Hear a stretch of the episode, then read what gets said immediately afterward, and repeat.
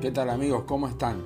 Dios los bendiga a todos ustedes que están avanzando y están participando del podcast de BMO Biblia, Mate y Oración, donde nosotros estamos deseosos de avanzar en la lectura de la palabra de Dios en orden cronológico. Es muy interesante eh, leer la Biblia en este orden cronológico. Aún no notamos esta, este impacto, pero sí lo vamos a ver cuando avancemos y estemos en otros libros de la Biblia.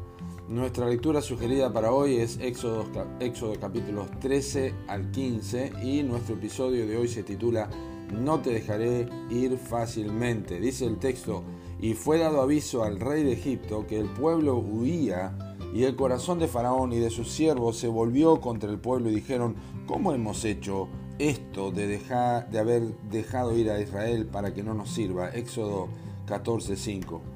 Y aquí es absolutamente claro que todos, tanto egipcios e israelitas, fueron testigos del poderoso brazo de Jehová para librar a su pueblo Israel de la servidumbre de Egipto.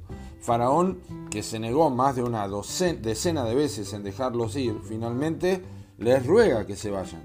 Israel despoja a los egipcios cuando sale y la victoria de Dios sobre los ídolos de Egipto y toda la nación se hizo absolutamente evidente. Dios liberó a su pueblo y la esclavitud, 430 años después, llegó a su fin. Fue una completa y absoluta redención que fue marcada por la sangre y recordada para siempre en la Pascua por toda la nación hebrea. Israel ahora era un pueblo comprado por sangre. Su dueño ya no era Faraón, sino Jehová, quien los redimió de una sola vez y de manera completa. Poco tiempo después, muy pocas horas quizá, Faraón y sus siervos cuestionaron duramente lo que había acontecido, mostrando lo profundo de sus intenciones con la pregunta que contiene una gran instrucción para nuestras almas. ¿Cómo hemos hecho esto de haber dejado ir a Israel para que no nos sirva? Y no iba a ser así de fácil. Faraón aún quería a los hebreos como siervos para siempre. Faraón y sus siervos no admitirían hasta la muerte que Israel dejara de prestar servicio a, Egipto, su rey y su estilo de vida. Yo me pregunto si esta no es una figura excelente y también profundamente instructiva para el Hijo de Dios, que fue liberado para siempre por la redención a través de la sangre de Jesucristo. Consumado es, dijo Jesucristo antes de entregar su espíritu, y ese final en la cruz fue el comienzo de la liberación de la esclavitud del pecado para todos aquellos quienes confían en los méritos del Salvador para el perdón de sus transgresiones. Por eso dice Juan 8:36, así que si el Hijo os libertare, seréis verdaderamente libres. Más, al igual que Faraón con Israel, y a pesar de la completa y total liberación, también los nacidos de nuevo reciben la misma amenaza y el cuestionamiento de su antiguo dueño, el ahora enemigo de sus almas, que no es otro que Satanás. ¿Cómo hemos hecho esto de haber dejado ir este convertido para que no nos sirva? Y comienza de esta manera una profunda lucha espiritual. La Biblia dice que no tenemos lucha contra sangre y carne y el apóstol Pedro dijo que es un león rugiente, ¿no? Que está buscando a quien devorar. Y así clama este león como faraón a la conciencia y al alma de los redimidos. Perseguiré, apresaré, repartiré despojos. Mi alma se saciará de ellos.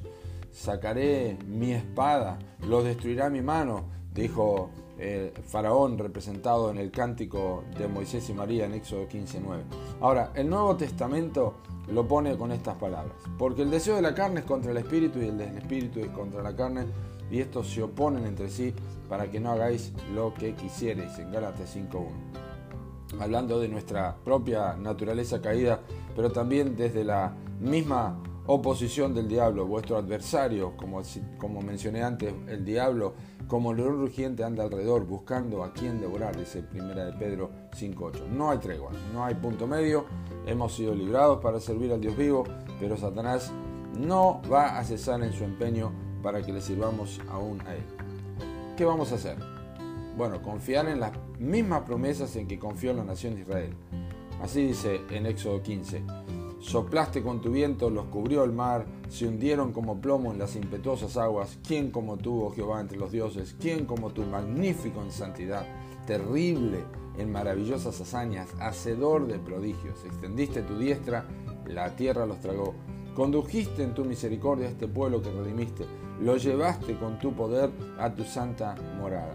Y podemos sumarle aquellas palabras con las que Pablo exhortó a la iglesia de Galacia, pero los que son de Cristo han crucificado la carne con sus pasiones y deseos. Si vivimos por el Espíritu, andemos también por el Espíritu. Gálatas 5, 24 al 25. Hermosa lección que aprendemos. Le damos gracias a Dios por la liberación que tenemos en Cristo Jesús. Que Dios te bendiga.